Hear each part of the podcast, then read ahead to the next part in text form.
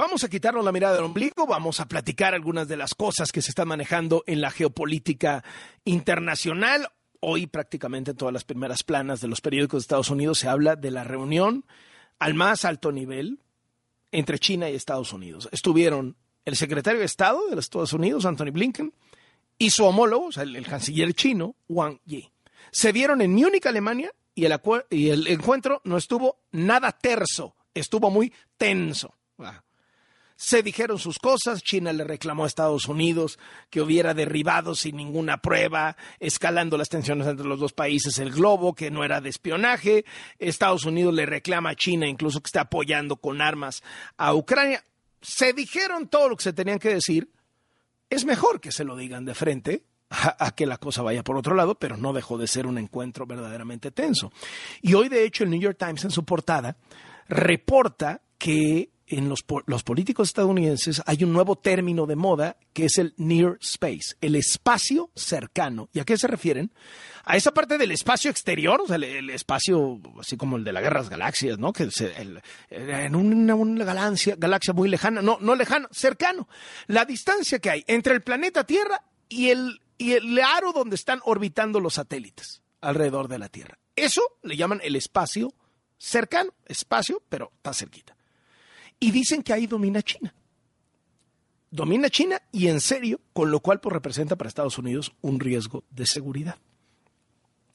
Por otro lado, fue nota también el fin de semana que endureciendo todavía más las cosas, los talibanes han decidido prohibir los anticonceptivos en Afganistán. Todas esas cosas que los talibanes dijeron que no iban a hacer y que eran súper confiables y que no les iban a quitar derechos a las mujeres y que no iban a ir contra las minorías y que las niñas iban a seguir eh, yendo a las escuelas. Nada han cumplido.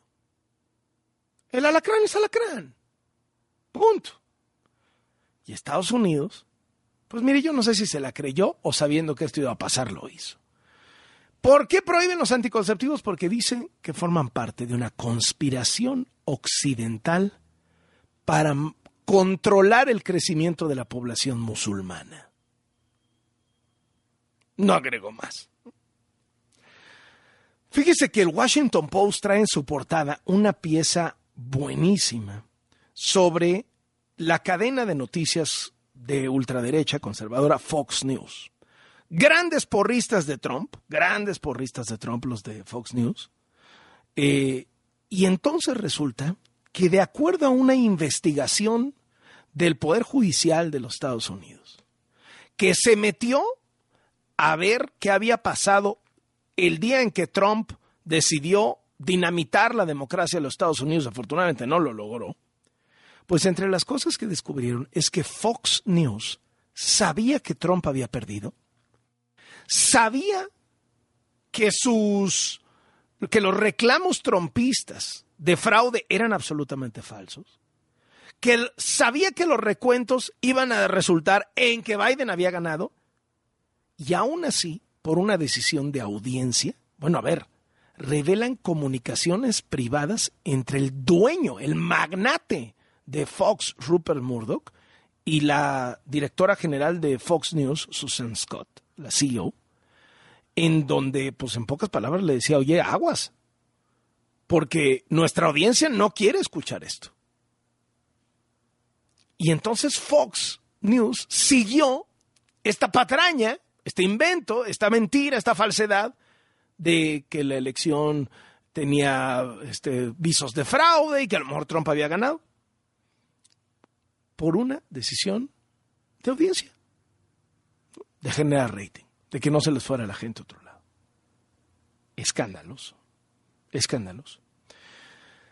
Ay, por cierto, hace un rato que hablaba de lo de China, debía haberle comentado que el periódico China Today, que es un periódico en inglés que se edita en China, presume hoy en su portada que China ya logró construir un dron anfibio.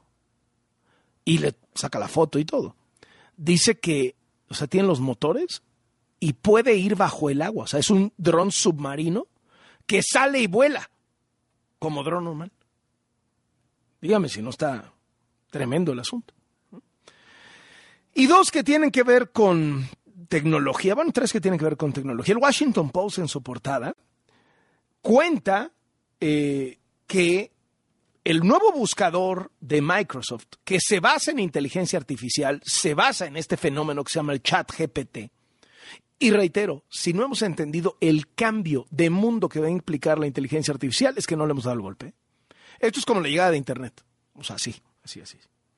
Entonces, Microsoft eh, invierte en el chat GPT de inteligencia artificial, que está siendo un fenómeno, se lo pone a su buscador Bing, y entonces varios periodistas hacen el ejercicio de conversar con Bing. El otro día le platicaba yo que el de New York Times, Bing terminó diciéndole, no, tu relación, este, tú no amas a tu esposa realmente, te aburriste el día de San Valentín, tendrías que estar conmigo, o sea, tirándole la onda, pero en plan agresivo.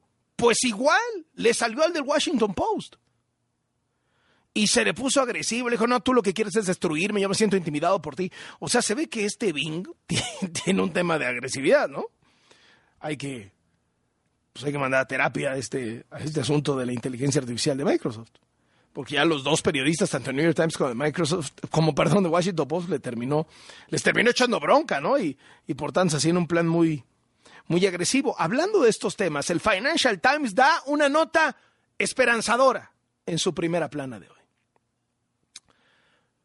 Una de cal por las que van de arena, o como diría el marcador, inteligencia artificial 12 seres humanos, uno. Le metimos un gol. Resulta que hay un juego, yo la verdad nunca lo había escuchado, ni sabe que, sabía de qué se trataba, pero dicen que es más complicado que el ajedrez y tiene muchísimas más combinaciones que el ajedrez. Ajedrez se llama Go, así como ir, el verbo ir en inglés, Go, ¿no?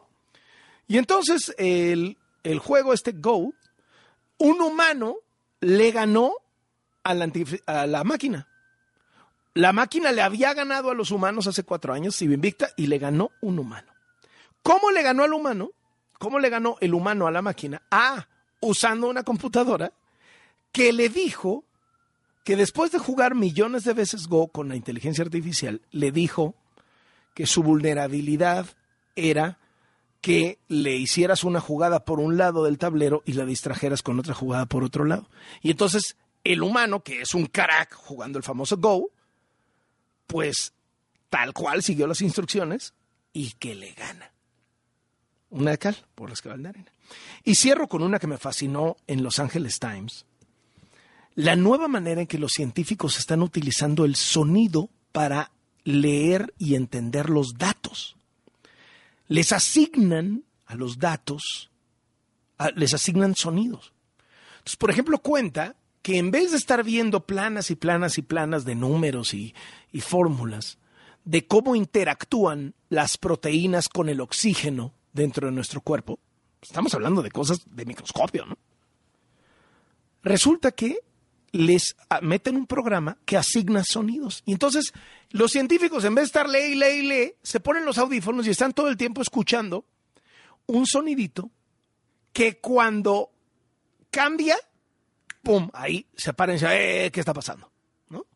Pero mientras tengan determinado sonido este, bastante común y repetido, quiere decir que todo va bien en el experimento.